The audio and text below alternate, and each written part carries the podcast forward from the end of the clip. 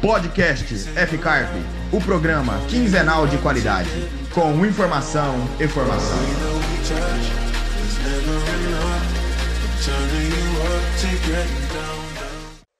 Olá, prezados, companheiros do podcast F-Carp. Sejam bem-vindos a mais uma edição do nosso programa. Hoje, eu e a Laura, juntamente com o professor Jefferson, vamos conversar com um cara que traz uma nova oportunidade de trabalho que muitos pensam que nem existe. Não é mesmo, professor?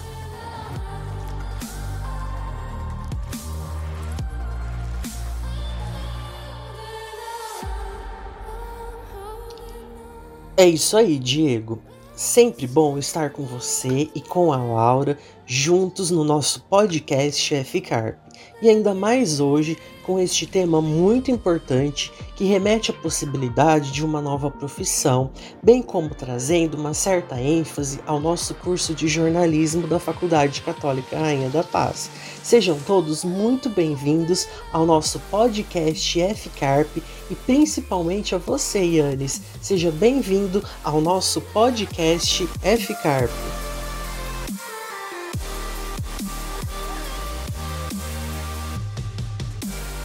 Pois então vamos lá, galerinha, dando início ao nosso podcast F-Carp.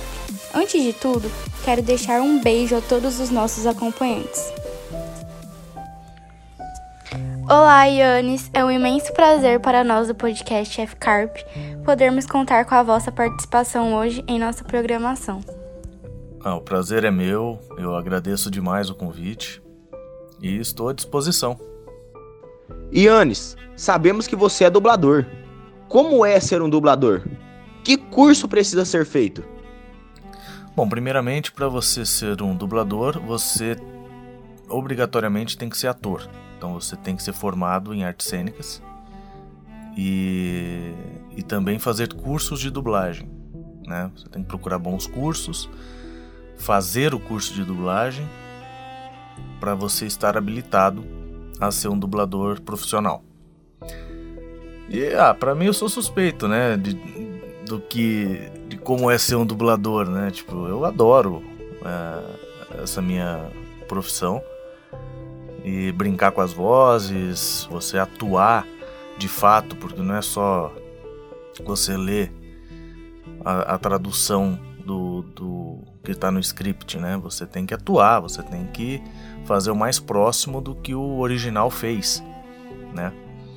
Então, para mim é uma, um prazer imenso, é uma diversão, mas é aquela diversão, aquele prazer que você tem que levar muito a sério, né? Porque o produto final tem que ficar impecável. Diga para nós alguns dos trabalhos já realizados por você, qual o mais tenso e apreensivo e qual o mais engraçado. A minha carreira é de fato ainda curta, né? Tipo, iniciei há três anos mais ou menos. Mas já tem algum, alguns bons trabalhos realizados. Né? Na, temos na Netflix é o Paradise Police, que é muito legal. É uma animação voltada para o público adulto, né? Parecido com Family Guy. Na pegada, né? É uma Odisseia coreana também, que foi bem divertido fazer. Boru, que é uma série turca de conflitos de guerra, essa coisa também foi bem bacana. Tem uma comédia que foi divertidíssima fazer, que é Bem-vindo à Família, que é uma, uma série catalã. E o meu personagem, ele era é um detetive, né, que estava embrenhado ali na, naquela família, na, na confusão toda. E ele tinha momentos que ele era gago, ele era nervoso, intenso, depois ele ficava mais contido, super apaixonado pela protagonista, então ele fazia umas coisas assim medonhas, né, para para conquistar a amada dele. E ao mesmo tempo o pessoal escondia dele as coisas. Então foi foi muito foi muito divertido gravar essa essa série. O mais tenso e apreensivo, apesar de ser uma ter comédia também no meio, mas foi, acho que eu, eu, vou considerar o primeiro trabalho longo que eu fiz, trabalho grande, que foi essa série da Uma Odisseia Coreana, porque eram muitos episódios, episódios longos, então às vezes gravava de 3 mil a 4 mil palavras num, num dia, então era bem bem assim cansativo, né, de fato, mas a série inteira ela, ela oscilava muito, né? Então você saía de um episódio que era mais leve, mais engraçado, e o próximo episódio já era uma situação onde tinha mais, mais tensão. Então você tinha que imprimir outro ritmo, outra, outra pegada na, na dublagem, porque você tem que fazer de acordo com o que o personagem pede, né? Então, e como foi o primeiro trabalho, assim, grande, é, foi esse que eu tive mais essa coisa de, de, de aprendizagem, de, de mudar o tom, mudar a pegada, mudar a intenção. Então acho que é, como mais apreensivo e tenso assim de, de gravar foi a uma Odisseia Coreana e divertidos, o Paradise Police e, e o Bem-vindo à Família foram os mais divertidos assim de, de gravar. Ser dublador é saber trabalhar com a voz. Poderia nos fazer algumas vozes?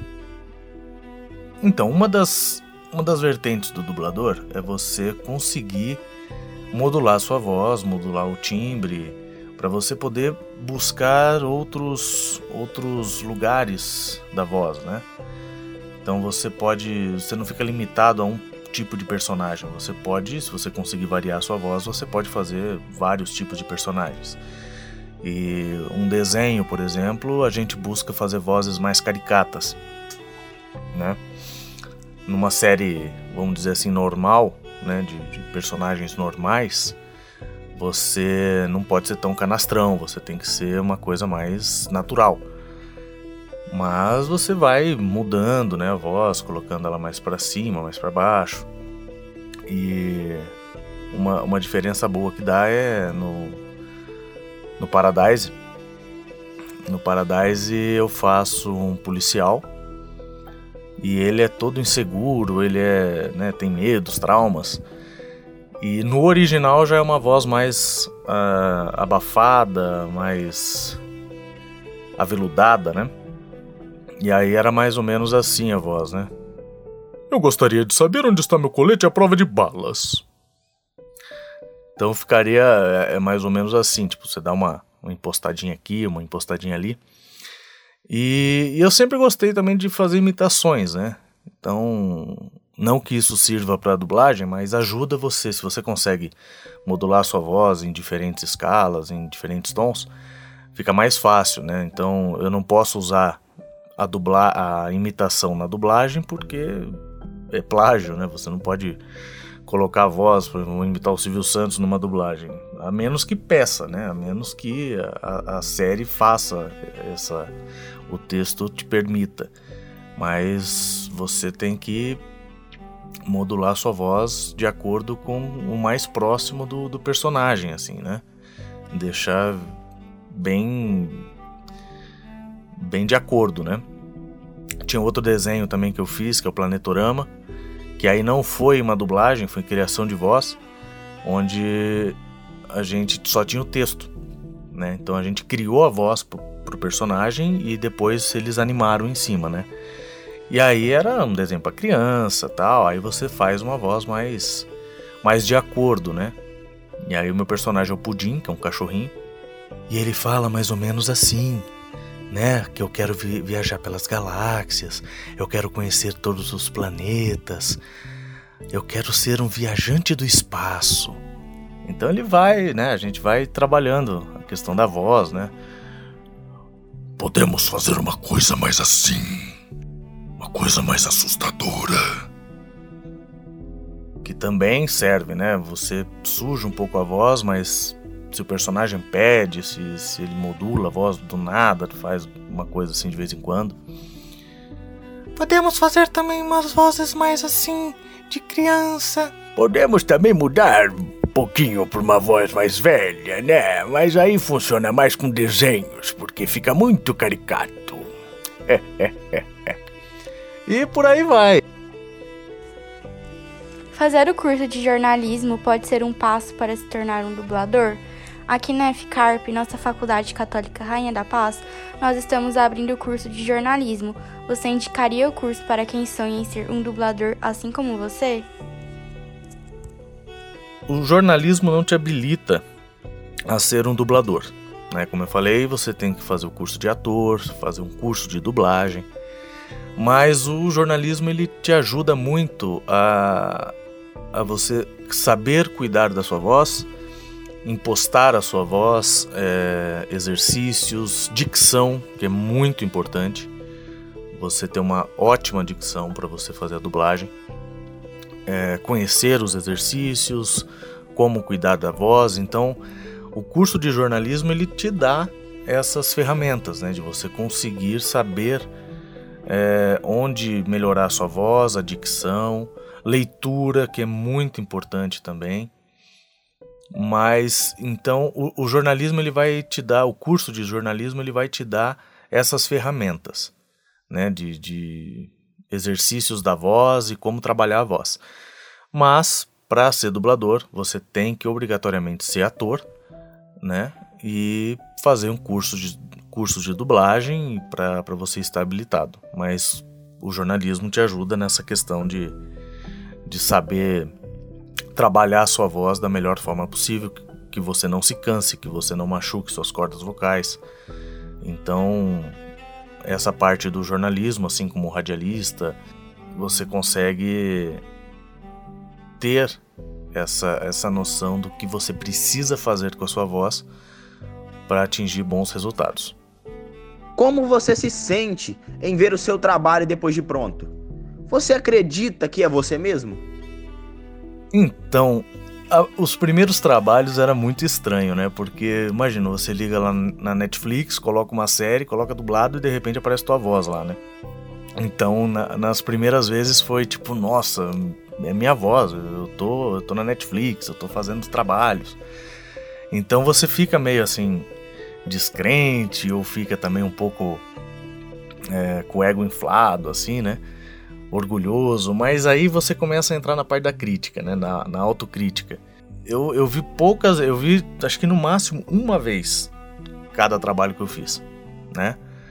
Pra ver, pra autocrítica mesmo.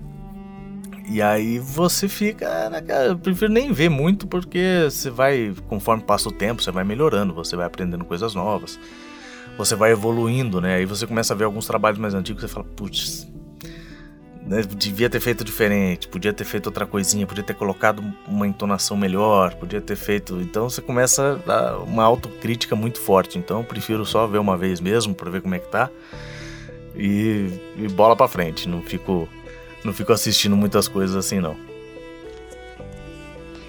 O que o fez querer ser um dublador? Foi a influência da sua família que é repleta de artistas? Segredinho, gente, ele é primo do nosso mestre Jefferson Antonioni, que é um artista nato em suas aulas. Eu sempre gostei de dublagem, né? De ver coisas dubladas, desenhos, né? Cresci vendo Chaves. E aí quando você começa a entender o que, que é a dublagem e como é feita e, e os leques que ela te abre, Aí eu comecei a me interessar mais, né? Buscar o curso, fui ver como é que funcionava.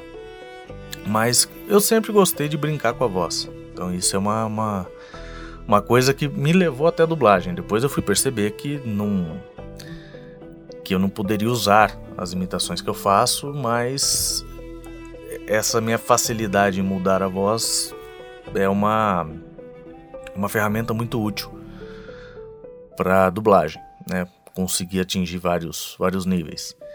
E com certeza, a parte artística da minha família é, é muito grande, né? Além do, do Jefferson, né, meu primo, que eu particularmente nunca assisti uma aula dele, mas já ouvi muitos relatos, né, de que é realmente um artista.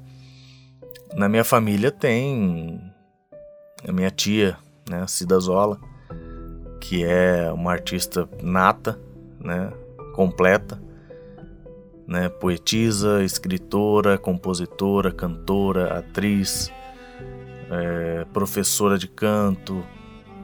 Então eu sempre convivi nesse meio, né, de, do artístico.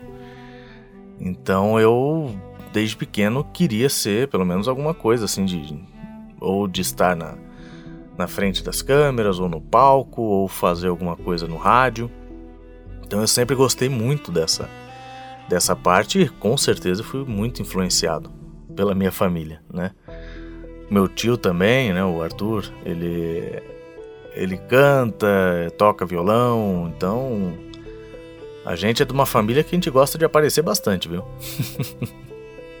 Você pode nos presentear, Yannis, com uma propaganda para o podcast F Carp, com exemplos das suas variantes de voz, triste, alegre, etc.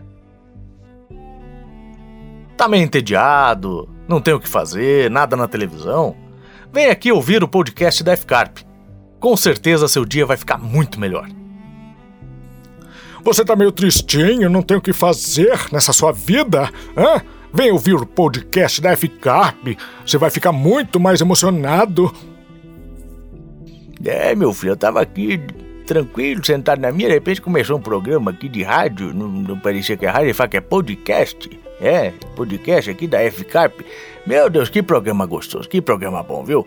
Ai, meu Deus do céu, não, não pare de ouvir mais. Agora vem, vem, vem você também ouvir aqui.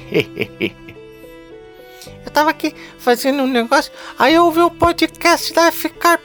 O meu dia foi muito mais feliz. Você não pode perder o podcast da F-Carp. Você ainda não conhece o podcast da F-Carp? Meu filho, você tá perdendo muito tempo. Vem conhecer a gente. Nós agradecemos imensamente a sua participação junto ao nosso podcast F-Carp. Seja sempre bem-vindo. Foi um imenso prazer e para encerrarmos, qual a mensagem você deixa aos nossos ouvintes e colaboradores? Olha, eu que agradeço o convite, foi bem, foi bem legal, foi bem interessante. E uma mensagem que eu deixo é estude bastante. Procure sempre estudar, sempre melhorar, para que você possa atingir seus objetivos sempre com a maior precisão possível, né? Então estude, se é, foque, foque bastante no que você quer, coloque metas e invista, invista bastante nos seus sonhos, nos seus objetivos, que você chega lá, de alguma forma você vai vai chegar lá. Valeu, Yannis. Muito obrigado por participar do nosso podcast da F-Carp. Obrigada e seja sempre bem-vindo. Muito obrigado, pessoal. Foi foi bem bacana.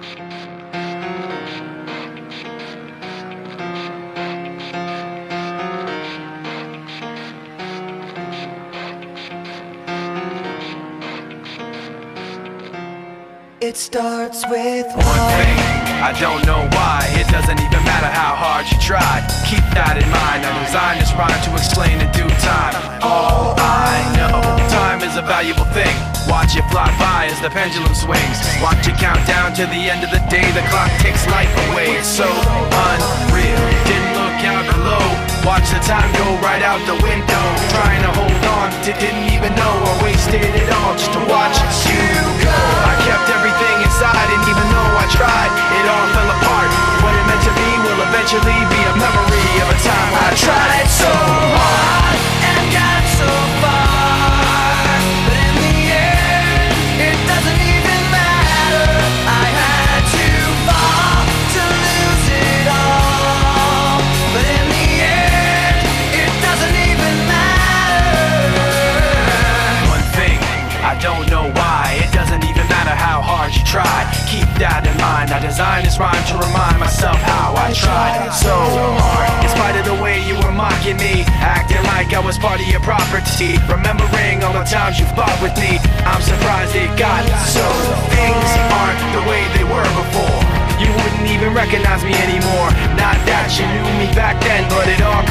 to me in